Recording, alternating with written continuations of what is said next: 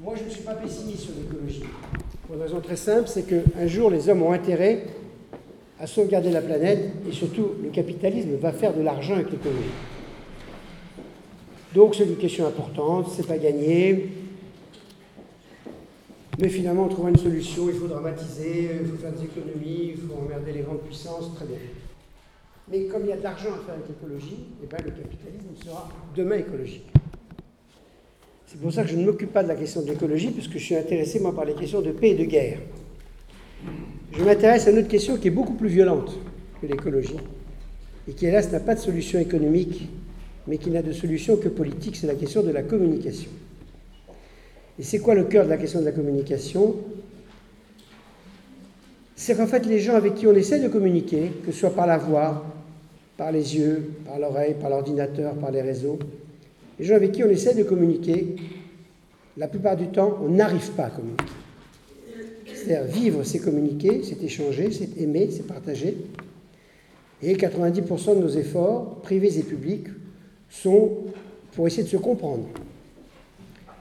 Et 80%, pour être optimiste du temps, ça échoue. Si je faisais lever la main en disant instantanément dans votre vie que vous avez 20 ans ou 70, finalement, combien de fois dans votre vie vous avez, été, vous avez réussi des situations de communication Alors pourquoi la question de la communication est une question dangereuse? Parce que pendant des siècles, le monde était fermé. On ne bougeait pas de chez soi. Et on se battait avec le village d'à côté, la ferme d'à côté. Euh, Bref, l'humanité adore se battre. Aimez-vous les uns les autres comme je vous ai aimé, si ça marchait, ça se saurait. Par contre, battez-vous, salisez-vous, tuez-vous, ça, ça marche très bien. Donc on se tue avec les voisins. Tout le monde s'est ouvert avec le progrès technique, le train, le téléphone, la voiture, la radio, la radio, c'est les téléphones des années 80, la radio, c'est les années 1910, la télévision dans les années 30, 35, 40, l'ordinateur dans les années 40, 50, les réseaux dans les années 80. Donc plus le progrès technique a été extraordinaire dans le secteur de la communication, plus on s'est dit finalement la communication humaine qui est difficile va être améliorée par la communication technique. Et c'est vrai. Vous et moi, on passe des heures et des heures sur les tuyaux. Des centaines d'heures. On n'a qu'à voir le nombre de milliers d'heures que l'on passe à démêler et rémêler Et ces tuyaux sont plus performants que la communication humaine. Donc plus le monde s'ouvre, plus se démocratise, plus c'est facile d'échanger des messages, des sons, des images, des textes, plus on pense qu'on va résoudre la question de la communication. Et plus ça va vite, plus on est heureux. Regardez la vitesse des tweets. Et la mauvaise découverte du XXe siècle, siècle, c'est que oui, certes, on est face à un immense progrès technique, mais ça ne marche pas mieux. Donc les hommes sont face à une double expérience douloureuse. Un, la communication humaine est difficile. Deux, la communication technique est parfaite, mais ce n'est pas pour autant que ça marche mieux.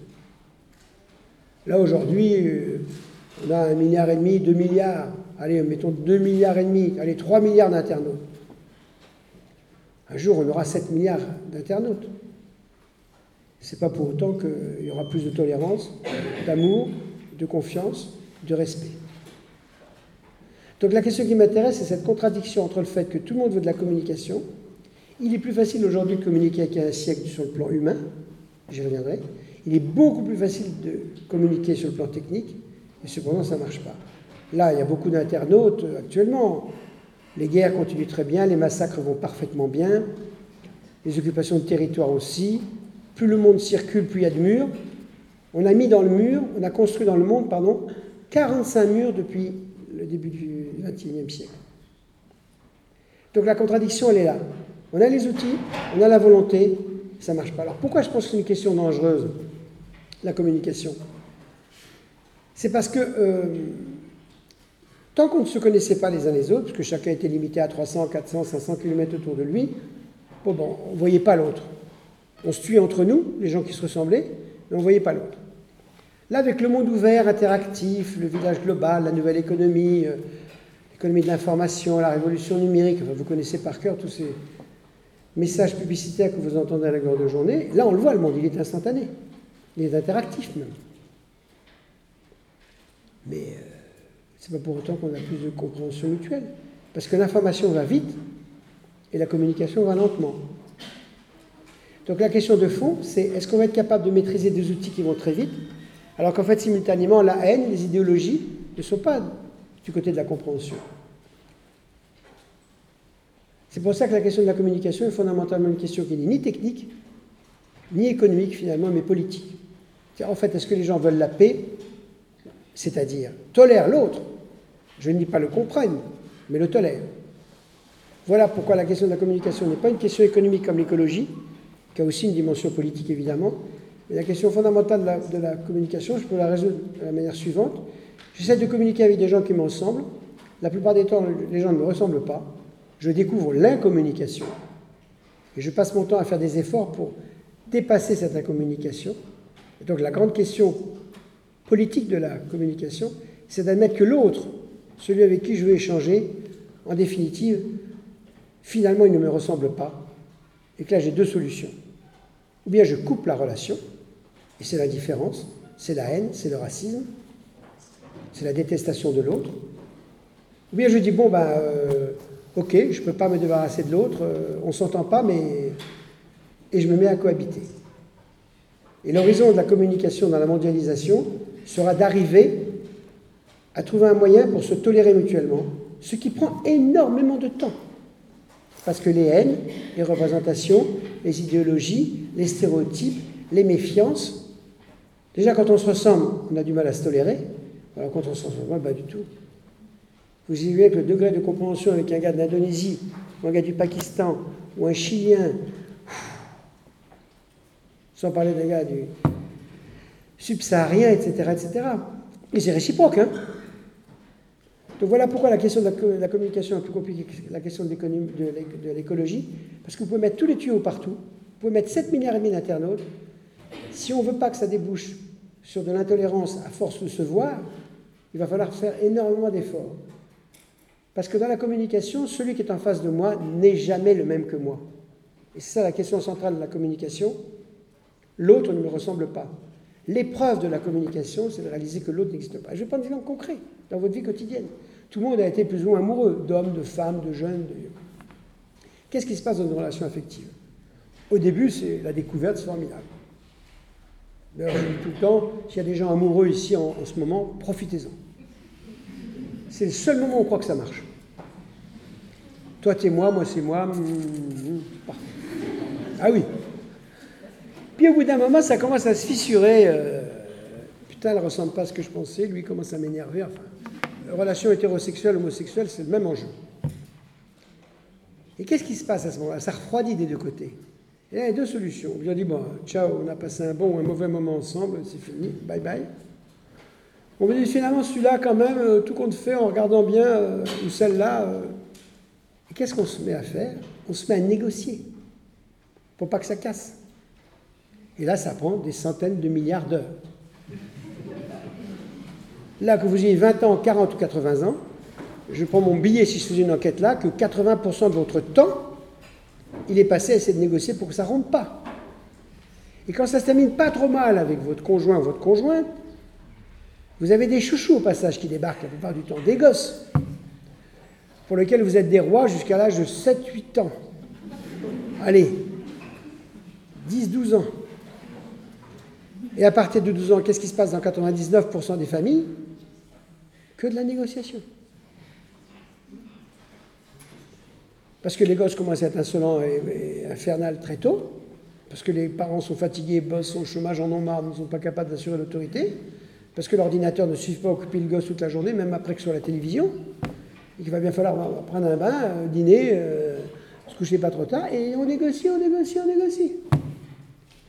Donc le modèle théorique que je développe sur la communication, sur la négociation, et c'est gérer la différence avec l'autre, c'est un modèle universel. D'une mairie à l'autre, là, dans votre Sergi Pontoise délicieux, je n'ai rien contre Sergi, ni contre Corbeil et ça, ni contre Ivry et tout ça, euh, bah, qu'est-ce qu'ils font les maires Ils passent leur temps à négocier. Quand ils ont fini, ils négocient avec la région. Quand ils ont fini la région, ils négocient avec l'État. Quand ce n'est pas de la guerre. Et d'ailleurs, c'est pour ça que je suis favorable à ce concept de communication, Communiquer, c'est négocier, c'est exactement ce qui se passe en politique démocratique. Dans une démocratie, il y a quoi? On est 50% à détester l'autre camp. Coup de bol des élections, on gagne. Pendant ce temps-là, les autres disent qu'on est des salauds. On essaie de faire quelque chose pendant 4-5 ans. de nouvelles élections, les autres gagnent. On dit sont les salauds. Mais écoutez, il n'y a pas mieux. Je dis ça sérieusement, il n'y a pas mieux. On ne se tue pas. On respecte la décision. On critique ceux qui essaient de faire quelque chose, et de toute façon, ils n'y arrivent pas beaucoup, et nous, on n'y arrivera pas mieux après. Mais qu'est-ce que c'est qu'un couple, une famille, une société C'est là. Donc le prix de la, de la démocratie, c'est qu'il faut du temps pour négocier. Voilà. Comme dans un couple, avant la crise, ou dans une famille, ou dans une entreprise, il faut du temps. Donc le paradoxe auquel nous sommes arrivés est le suivant. Les technologies de l'information nous permettent de faire partir des messages de plus en plus vite, d'avoir de plus en plus d'interactions.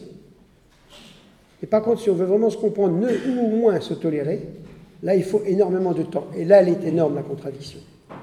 Les réseaux vont vite, vous, vous allez lentement. L'homme se méfie de l'autre. Et pour briser cette altérité, c'est pour ça que vous, pouvez faire ce que vous voulez sur Mythique, vous pouvez faire ce que vous voulez sur les réseaux, vous pouvez faire ce que vous voulez sur vos tweets. Au bout d'un moment, il faut quand même se rencontrer physiquement. Et le jour où vous avez rendez-vous au café de la gare, tout recommence. Parce que toutes les conneries que vous avez pu dire sur Internet, les réseaux, les mensonges, les photos prises de travers, re-shootées, relookées, ben, quand vous voyez les mecs ou la nana comme ça, faut repartir à la négo. Et d'ailleurs, si je prends une expérience professionnelle, dans les entreprises, les gens passent leur temps à s'envoyer des mails, même à 3 mètres l'un de l'autre. Et ils se remêlent, et ils se démêlent, et je te remets, et compagnie. Quand on sent que la négo prend, on se téléphone. Et on a déjà passé d'un. On a fait un progrès parce qu'on se parle. Et si vraiment le marché s'accroche, ben qu'est-ce qu'on fait? On se donne rendez-vous. Et on se voit physiquement. Et, et tout recommence. Communiquer, ça prend du temps. Informer, ça ne prend pas de temps. Et d'ailleurs, c'est pour ça qu'aujourd'hui, si on prenait un baromètre des concepts, le concept de l'information est un concept que tout le monde adore. Parce que l'information, c'est quoi? C'est le message, c'est la voix, c'est le son, c'est la donnée. C'est pour ça qu'on aime l'information, parce que c'est propre, c'est homogène, c'est efficace. Et la communication, c'est quoi? C'est la relation. Et la relation, c'est quoi? C'est l'autre. Et l'autre, c'est l'emmerdeur. Donc on adore l'information parce que ça va vite, et c'est performant. On se défie de la communication parce que c'est lent. Et tout le problème de l'histoire entre le 19e et le 20e siècle et la suivante, c'est que pendant des siècles, informer c'était communiquer, c'était presque la même chose. Presque la même chose. Il n'y avait pas beaucoup de tuyaux, les gens communiquaient à leur échelle. L'immense progrès du 20e siècle, c'est deux progrès qui sont simultanés et contradictoires. Premièrement, le progrès technique. Radio, train, euh, train, train voiture, euh, avion, téléphone, radio, télévision, ordinateur, réseau. C'est énorme tout ça en 150 ans. Donc ce progrès technique, il a permis de faciliter la communication, les échanges. Simultanément, la révolution dans les pays occidentaux a valorisé la liberté individuelle, l'émancipation et la démocratie. Donc dans les années 30 et à fortiori dans les années 50, on se dit, bon Dieu, il y a un grand mouvement d'émancipation individuelle, je laisse tomber les deux guerres mondiales, on va aller vers des échanges plus faciles. Et c'est vrai qu'on peut parler plus facilement entre les hommes et les femmes, entre les parents et les enfants. Parce que le modèle d'émancipation, c'est un modèle où moi je peux parler, j'ai le droit de dire quelque chose. Donc le modèle culturel et politique de l'Occident, c'est on peut parler, on peut se parler, on peut se causer. Il y a des centaines de pays dans le monde où on ne peut pas se causer librement. La victoire de l'Occident, c'est qu'on peut se causer. Il y a assez de défauts à l'Occident, mais ça, il faut reconnaître. Et la grande découverte qu'on a eu à ce moment-là, on peut se parler, mais ça ne marche pas mieux. Et c'est là-dessus qu'arrive le progrès technique qui a permis, comme j'ai dit tout à l'heure, de lui d'échanger vite. Et du coup, il y a une espèce de switching. On s'est mis à se méfier de la communication humaine et on s'est mis à adorer la communication technique. Et nous sommes dans ce moment-là en fait, la communication humaine, on s'en méfie parce qu'on sait qu'elle est difficile, parce qu'en gros sur deux, elle ne marche pas, mais par contre, on adore les tuyaux. Et c'est pour ça que tout le monde passe son temps à être multibranché. Et les jeunes, notamment sont sur des machines. Et quel est l'enjeu de ce branchement technique pour essayer de rattraper une communication humaine qui s'échappe tout le temps? Je résume d'un mot, ça s'appelle les solitudes interactives. Tout le monde est multibranché, tout le monde échange, and so what Parce qu'au bout des réseaux, ben, il n'y a pas d'autres réseaux. Au bout des ordis, il n'y a pas d'autres ordis, c'est des hommes, des sociétés, des cultures, des femmes, des religions, des traditions. Et donc, plus, plus la technique est performante, plus on bute sur l'altérité de la culture, de la religion, de la philosophie, des représentations, des souvenirs. Et c'est pour ça que si on veut domestiquer, contrôler euh, l'immense révolution technique au niveau mondial, il va falloir ralentir, ce que personne ne veut faire. Il va falloir dire, ok, les techniques nous permettent d'échanger tout ce qu'on veut, mais par contre, je ne connais rien à la civilisation chinoise, rien à la civilisation indienne, rien au Proche Moyen-Orient, rien en Afrique, rien en Océanie. Et que si franchement je veux comprendre, je peux avoir 400 000 copains euh, d'Australie, mais ça ne sert à rien. Je peux avoir 20 000 copains en Nouvelle-Zélande et en Papouasie-Nouvelle-Guinée si on veut. Je prends un truc un peu loin, ou dans les, dans toits moutous. Mais pour se brancher, pour se voir, pour se faire coucou, ça va, pour se foutre à poil, on peut tout ça. c'est quand même tout ça du sexe, si vous voulez. On dit jamais, quoi, mais les réseaux, c'est quand même beaucoup de sexe. Tu me plais, je te plais, on y va, je te montre, je me montre, enfin, vous connaissez tout ça. Bah oui, on ne se parle pas que de la Bible, hein. On ne fait pas les hypocrites là-bas. Hein. Ah, ça, je connais, les hypocrites. Moi, pas du tout, je ne parle que de Shakespeare. Shakespeare, euh, Shakespeare, il a bon, vous voyez ce que je veux dire? Donc légère ambiguïté, mais si ça se termine par du cul, au moins c'est déjà ça. Mais la rencontre physique, ça c'est plus compliqué. Je ne fais pas de détails, vous voyez ce que je veux dire? Parce qu'on oublie toujours de dire dans les réseaux, euh, il n'y a pas que de la métaphysique et de l'ontologie qui s'échangent. Hein. Non, si je te plais, tu me plais, à quelles conditions on se retrouve Et même, la, même belote, si on se retrouve pour faire la bagatelle, ben, on ne peut pas faire la bagatelle à longueur de journée. Hein une fois qu'on a franchi l'étape, il faut se parler.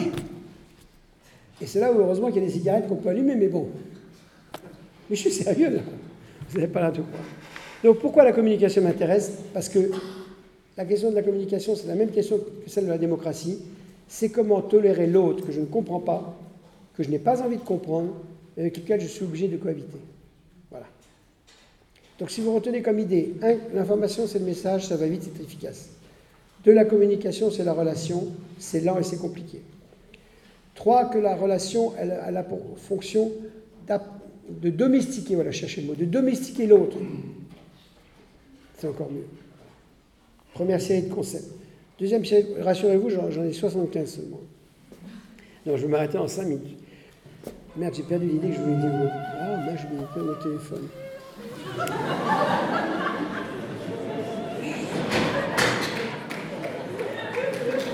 Oui, je sais. C'est facile, hein, alors là. C'est le mec qui se donne des. Je suis d'accord. Je suis d'accord. C'est pas malin, malin. Mais vu l'état d'énervement que j'avais, vous comprenez que j'ai pas eu le réflexe que j'ai quand je. Bon.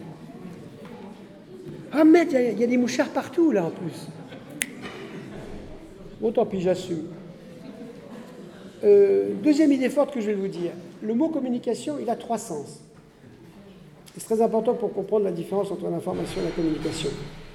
Communiquer, le sens le plus fort, le sens étymologique, étymologie chrétienne d'ailleurs, c'est communiquer, c'est partager. En fait, c'est l'idée de communion. C'est la question de l'amour. Tout le monde veut communiquer. Quand on arrive sur Terre, on quête le regard d'amour des parents, toute notre vie, c'est une quête d'amour, qui marche, qui ne marche pas. Et quand on va mourir, en gros, on espère que quelqu'un soit avec nous.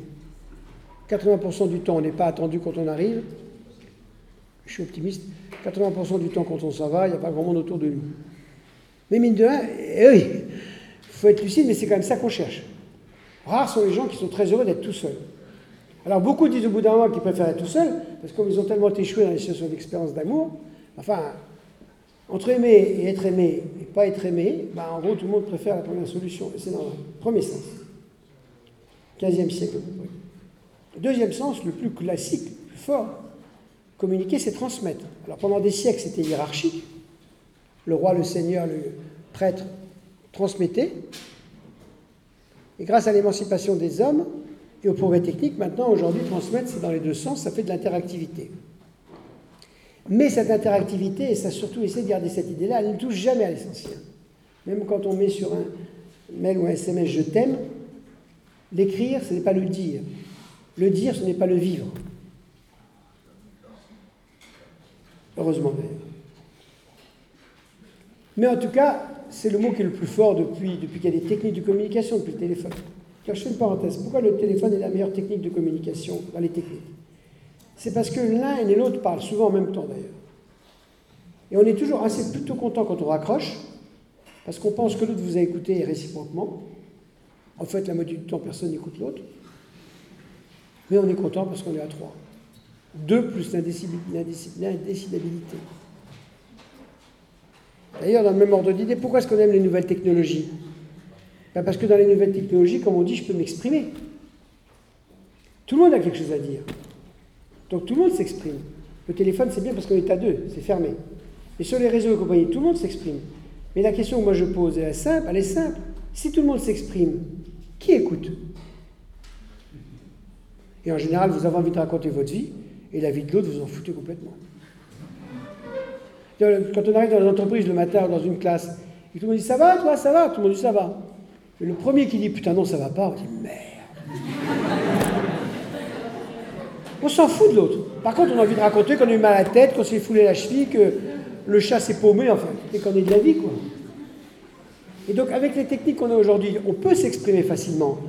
Mais la question de la communication, retenez bien ça, je vous en supplie, ce n'est pas l'interactivité, L'interactivité, ce n'est pas de l'expression, c'est des échanges. Et l'expression, ce n'est pas de la communication.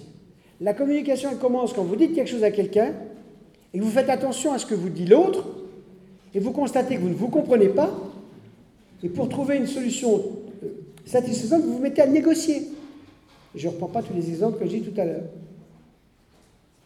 Donc la communication, c'est ce qui est le plus difficile, c'est l'intercompréhension, c'est d'admettre l'altérité, et c'est de faire un effort pour surmonter cette altérité.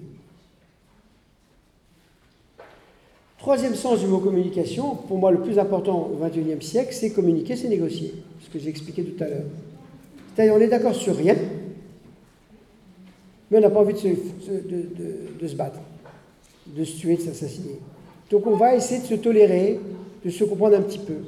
D'où ce que j'ai dit tout à l'heure, le temps très long de la communication et de l'intercompréhension par rapport à la vitesse de l'information. Et c'est pour ça qu'on préfère le concept d'information au concept de communication. J'ai encore une idée j'arrête après on discute. Troisième question qui est renforcée par la mondialisation. L'altérité, découvrir que l'autre ne me ressemble pas et que finalement il faut bien que je négocie avec lui, on l'a fait tous en grandissant. Ses parents, ses amis, ses maîtresses, ses amants tout le bazar. Mais tant qu'on est dans un espace géographique et culturel homogène, ça va. Les Français peuvent s'engueuler avec les Français, les Anglais avec les Anglais, les Indiens avec les Indiens. On a une culture commune de l'identité et du conflit. Et ça ne débouche pas toujours sur la guerre. Ce qui se joue avec la mondialisation depuis une quarantaine d'années, c'est que le monde est de plus en plus ouvert. Les échanges sont de plus en plus rapides. Mais plus les échanges sont rapides, plus on découvre que l'autre ne me ressemble pas, donc plus l'incommunication augmente. Donc le paradoxe de cette terrible mondialisation, celle qui facilite, qui accélère les avions, les trains, les bateaux, le shipping et tout ça, les flux financiers qui sont les grands bénéficiaires de la mondialisation.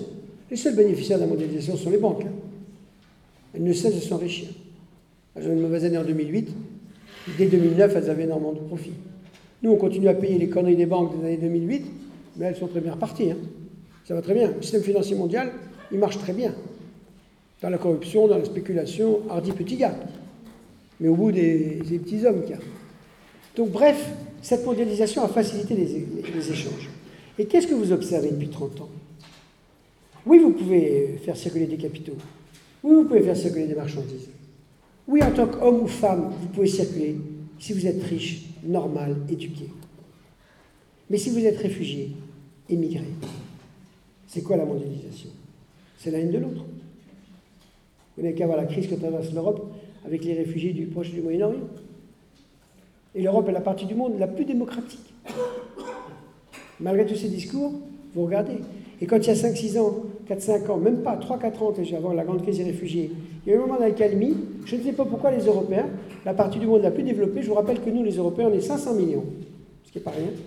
28 pays, 26 langues. Donc on a de l'hétérogénéité entre nous. Et on ne sait pas pourquoi, on s'est repris une, petite dose de racisme sur les Roms. Vous vous souvenez, ils volaient tout, ils piquaient tout. Enfin. Donc, qu'est-ce que je veux dire par là? Je veux dire que le défi principal de la mondialisation, c'est qu'on peut faire circuler les capitaux, on peut faire circuler des marchandises, on peut faire circuler des avions, mais quant à être tolérant pour les autres hommes, au sens universel du terme, de couleur, de religion, Alors, si on est optimiste, on peut dire la chose suivante que moi je dis, qui est, le plus grand. Si on est à la contradiction de l'Europe, je vais faire ma phrase justement. L'Europe est la partie du monde la plus intéressante à observer actuellement pour deux raisons. La première raison, c'est que nous, les Européens, entre nous, on se déteste. On s'est battu pendant cinq siècles. On a fait les plus grandes guerres mondiales, les plus grands massacres. Il faut voir ce qu'est le bilan de l'Europe. Et depuis 1947, par un progrès inouï, petit à petit, on a décidé de ne plus s'assassiner. Même quand le communisme est mort en 1990, on a continué. Et on est passé de 6 à 9 à 12 à 15. Aujourd'hui, on est 28 avec l'ancienne Europe de l'Est. Peut-être qu'un jour, on sera à 30. Donc, s'il y a un exemple dans l'histoire de l'humanité qui peut nous rendre optimistes, c'est la construction de l'Europe. Parce qu'on est d'accord sur rien. On se déteste. On ne se comprend pas. On n'a rien à se dire. Et ça tient. Et on promet la chute de l'Europe tous les trois ans. Donc s'il y a une leçon d'optimisme dans le monde, c'est l'Europe. Et curieusement, les Européens se détestent et n'aiment pas ce qu'ils font. Par contre, moi je voyage beaucoup dans le monde, je peux vous dire, dans le reste du monde, on dit, putain, comment vous faites? Parce que c'est ce qu'il y a de plus difficile ce qu'on fait.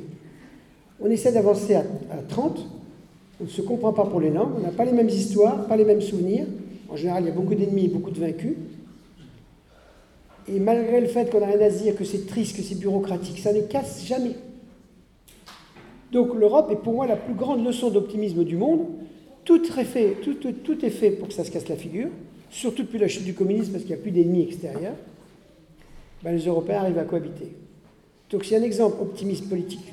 Autrement dit, si nous les Européens, nous arrivons à, construire progressivement l'Europe sans nous battre, ça veut dire que c'est une immense leçon d'optimisme qu'on peut donner à plusieurs parties du monde. Premièrement, l'Amérique latine. L'avantage énorme en Amérique latine, c'est qu'ils n'ont que deux langues portugais et espagnol, puisque les langues indiennes ont été massacrées. C'est 500 millions, hein, l'Amérique latine aussi. Après ça, il y a tout le, Maghreb et le Machrek, qui sont exactement le symétrique de l'Europe. Pour l'instant, les relations sont difficiles, mais le jour où du Maroc à la, Turquie, on fait de la coopération économique comme on a commencé en Europe, l'Europe du Nord n'existe que parce qu'il y a l'Europe du Sud, comme civilisation, comme culture, énorme. Et c'est sœurs jumelles, l'Europe du Nord et l'Europe du Sud. Voilà, donc le jour où ces deux grands euh, inventeront des formes de solidarité à leur manière, on ne va pas répéter la, solidarité européenne. Voilà la leçon d'optimisme. La leçon de pessimisme maintenant. Ces mêmes Européens qui sont les pays les plus démocratiques du monde, le droit européen est le plus développé, le plus sophistiqué, le plus respectueux, etc., etc. Les pays sont en gros tous démocratiques avec des suffrages universels, des élections, la liberté de penser, etc. En même temps, nous n'arrivons pas à dépasser, non pas nos haines mutuelles, on arrive à les faire cohabiter, mais on n'arrive pas à gérer cette question dont j'ai parlé depuis le début, la question de l'altérité, c'est-à-dire les autres. La question des immigrés, la question des réfugiés, que nous sommes en train de vivre tragiquement depuis 3-4 ans. Donc, un, l'Europe est une leçon d'optimisme incroyable, on arrive à faire cohabiter, et en même temps, cette même partie du monde qui sait très bien ce que c'est que les dictatures, les dominations, les colonialismes, etc., qui a la plus. J'ai oublié de dire une phrase. Nous, les Européens, nous avons une force inouïe. Nous savons que l'autre est intelligent. Pour une raison très simple. C'est que les empires coloniaux, ils étaient européens. Toutes les grandes puissances européennes étaient coloniales. Et nous avons tous été battus par les autres. Par des peuples dont on ne pensait pas une seconde qu'ils nous battraient. Donc non seulement nous les Européens, nous avons l'avantage d'arriver à cohabiter entre nous, mais on a un autre avantage dont on ne tire aucune conséquence positive, c'est que nous savons que les autres sont intelligents. Puisqu'on s'est battu, on a perdu, etc. Mais nous n'en tirons pas la conséquence sur le degré de civilisation et de culture. Donc cet optimisme, on pense que la crise européenne actuelle va être capable progressivement, et vous n'avez qu'à voir tous les affrontements politiques, idéologiques et culturels, mais quand ça discute et quand ça s'engueule, c'est bien, parenthèse. Quand des peuples quand des cultures, quand des familles, quand des couples s'engueulent, tout est bon. Mieux vaut dans un couple les cendriers qui, valent, qui volent, on en rachète d'autres quand ils sont cassés, que quand il y a le silence. Le silence, c'est la mort. Donc que les, pays s'engueulent entre eux parce qu'ils ne sont pas d'accord, c'est pas grave. Quand on s'engueule, ça veut dire qu'on essaie de, de se dire quelque chose. Quand on ne dit plus rien, ça veut dire qu'on a renoncé à la communication. Donc les conflits idéologiques qu'il y a actuellement en Europe sur on en prend combien, on les met où, etc., etc., mieux vaut beaucoup plus qu'il y ait ces débats-là que s'il n'y avait rien. Donc, idée générale, il y a de la communication quand il y a de l'échange, de l'affrontement et de la négociation. Donc, si on est optimiste, la crise européenne actuelle sur les réfugiés permettra d'eux. Si on est pessimiste, ben, on verra. Qu'est-ce qui complique les choses actuellement dans la mondialisation? Et je finirai par ça, c'est la troisième chose. Quatrième. La mondialisation de l'information dont je n'ai pas beaucoup parlé, c'est le fait qu'on échange des biens, des, données, des images, surtout des images, des informations, fait qu'en fait le monde entier est quasiment en, direct. Tout le monde voit tout. Et la question qui m'intéresse est la suivante. Qu'est-ce qui se passe quand tout le monde sait tout et tout le monde voit tout? C'est la première fois dans l'histoire de l'humanité, grâce au progrès technologique, qu'il y a de l'information partout qui circule.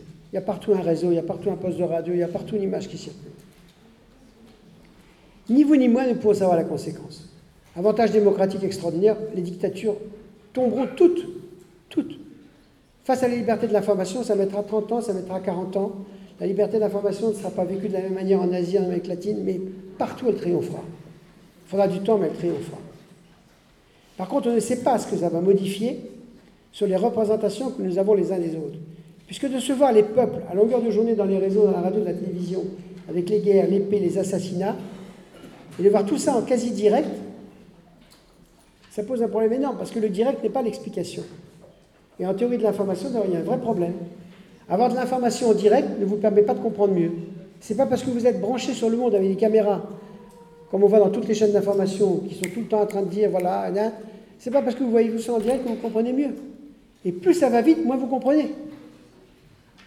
Là, j'avais fait un grand progrès quand j'ai fait un livre en 91 sur la première guerre du Golfe. C'est la première fois qu'il y avait une couverture en direct des événements. J'avais beaucoup fait d'interviews de militaires. Et c'est à ce moment-là que j'ai appris une chose que je ne savais pas. C'est que dans une guerre, dans n'importe quel conflit, les militaires ne sont jamais sur le front. Parce que sur le front, vous êtes face aux événements et vous n'avez pas de distance. Et pour qu'un état-major soit capable d'avoir une vision stratégique, il a besoin d'être loin de l'événement. Et cette observation élémentaire de la guerre vaut pour la vie plus vous êtes dans le, nez sur le direct en permanence, vous savez, nos chaînes d'information, elles sont là, sur Internet. Quand on a fini avec les chaînes d'information, on va sur Internet, en plus on va sur les réseaux, en plus on écoute toutes les conneries qui circulent sur les réseaux. Les réseaux, c'est des, des, magasins à rumeurs. Toujours des saloperies d'ailleurs, jamais des choses optimistes. Hélas, jamais. C'est jamais d'histoire d'amour, c'est le temps d'une saloperie. Donc ce monde en direct qui est le nôtre, il va modifier nos représentations des uns, des uns et des autres, et je ne sais pas dans quel sens. Voilà, donc informer, c'est pas communiquer. La communication, c'est plus compliqué. La communication, c'est la question de la négociation. La question centrale, je m'arrête, hein, je fais le résumé en 20 secondes là. Donc, allons-y pour les questions et le débat. La question centrale de la communication, c'est l'autre. L'autre, c'est la question de la tolérance. Tout ça est de plus en plus compliqué par un monde ouvert, interactif. Et la question centrale, c'est de voir à quelles conditions est-ce que ce petit progrès, mais il est considérable, qui représente l'espace démocratique européen, peut-il tolérance mutuelle, être euh, adapté à d'autres parties du monde, en sachant que nous-mêmes, nous avons nos propres contradictions sur la question dont je parlais tout à l'heure des immigrés. En tout cas, je reprends ma phase première, l'écologie aura une solution économique parce qu'on fera du profit. Il n'y a pas de profit sur, la question de la communication. Bien sûr, on vend des ordinateurs, bien sûr, il y a GAFA, Google et compagnie. Mais la question centrale, le cœur de la communication, c'est l'autre. Et l'autre, comme je dis, hélas, depuis le début de l'humanité, on a plus de plaisir à le tuer qu'à l'aimer. Et c'est pour ça que la question de la communication, c'est une question politique. Quand je dis politique, c'est-à-dire, c'est quoi le cœur de la politique? Le cœur de la politique, c'est ne pas se tuer, mais négocier pour trouver une solution. Et c'est génial. Il n'y a pas plus grand que la politique. Démocratique, je veux dire. Hein. Politique démocratique, parce que la politique est en dictature, non. Mais la politique démocratique, il n'y a, a, pas plus grand, mais il n'y a pas plus difficile. Et donc la question centrale de la communication, c'est Comment va-t-on instiller progressivement la tolérance à l'égard de l'autre alors qu'on n'a aucune envie d'être tolérant et c'est mutuel? C'est pour ça que je dis que le cœur de la politique, de l'économie, de la, oh, je vais y arriver, le cœur de la communication, c'est une question politique avant d'être une question technique et avant d'être une question économique. Et vous remarquez qu'aujourd'hui, la communication est la plupart du temps réduite, soit une question de performance technique, soit une question de marché. Donc si au moins j'ai réussi en quelques minutes, et mon retard, excusez-moi encore, à vous faire tiens, il faut réfléchir sur la communication. Et que la communication, c'est une grande valeur. Et pour finir, je dirais que c'est une valeur qui est complètement symétrique à la, valeur de la démocratie. La démocratie, j'ai dit, c'est quoi? Si on est d'accord sur rien, mais on ne se tue pas. C'est pas banal. Hein bah, la communication, c'est la même chose. On peut, ne pas d'accord sur, on peut être d'accord sur rien, ne pas se comprendre, mais on ne se tue pas. On se tolère. Et un couple qui termine pas trop mal ses négociations, quand il négocie en permanence sa vie quotidienne, eh bien, il cohabite. Une, société, une entreprise qui se termine pas trop mal ses conflits, elle cohabite. Un pays qui se déroule pas trop mal, c'est un pays dans lequel il y a de la cohabitation. L'enjeu de l'Europe, c'est est-ce qu'on va être capable d'organiser la cohabitation? On est la plus grande expérience politique démocratique de l'histoire de l'humanité, nous les Européens.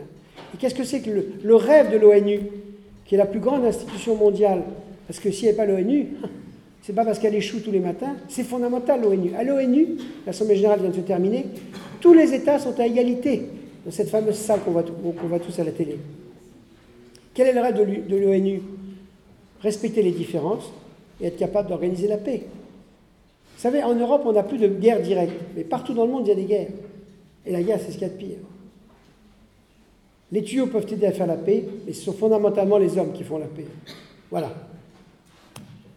C'est fini.